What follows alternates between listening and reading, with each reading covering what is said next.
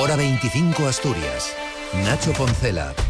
Última vuelta informativa Asturias en esta jornada en la que hemos conocido que Marta del Arco, actual directora de Infancia del Principado, será la nueva consejera de Derechos Sociales y Bienestar de Asturias, sucediendo en el cargo a Melania Álvarez, que se convertirá en senadora. El nombramiento lo confirmaba esta tarde el presidente Adrián Barbón. Marta del Arco es la apuesta para que un gobierno de unidad progresista y reformista siga avanzando en esa política que nos distingue de aquellos gobiernos donde se caracterizan por los recortes, por ser insensibles a lo que yo siempre digo, el humanismo en política y desde luego haciendo mía la máxima esta que tantas veces me han repetido durante los últimos días desde el movimiento asociativo en general, agradeciendo que tuviéramos la suficiente humildad para reconocer que esta estructura es mejor pues con este nombramiento se cierra la remodelación del Ejecutivo después de que Barbón anunciara una fusión de las consejerías de Derechos Sociales y Cultura y se desdijera a las pocas horas tras el malestar expresado por su socio de gobierno, Izquierda Unida. Esta tarde, precisamente, Melania Álvarez, que en unos días será nominada, nombrada, mejor dicho, senadora por, eh, por, Asturias, hacía un balance en el Comité Autonómico de la Federación Socialista Asturiana, un balance muy positivo.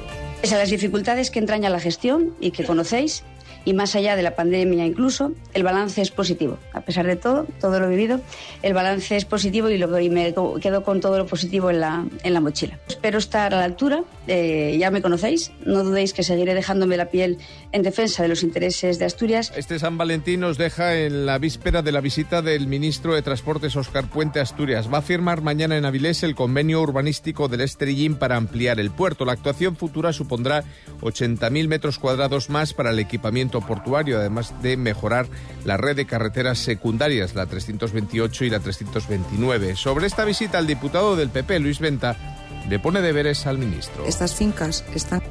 El soterramiento del langreo es un clásico ya de la política en Asturias y qué mejor momento que mañana para, para explicar la autopista del mar la autovía del suroccidente, realmente va a haber autovía al suroccidente, como han dicho, o no va a haber autovía. Y por último, eh, algo importantísimo también para el tejido empresarial asturiano, como es el vial de Jove y las conexiones con el museo. Y hablando de carreteras y conexiones, en el corredor del Nalón entre Sama y La Viana ya se ven los carteles de velocidad máxima a 80 kilómetros por hora. Limitar la velocidad es una de las medidas adoptadas por la Consejería de Fomento para reducir la siniestralidad de la vía. La próxima semana se va a reforzar la señalética horizontal con el pintado de una doble línea de 50 centímetros que separará aún más los dos carriles. También se procederá a suprimir zonas de adelantamiento y se renovarán las señales de restricciones. En Gijón, Luz verde a desarrollar la primera estrategia de salud mental del Consejo. Noelia Ordieres de Izquierda Unida apunta como primer paso la creación de una mesa de trabajo,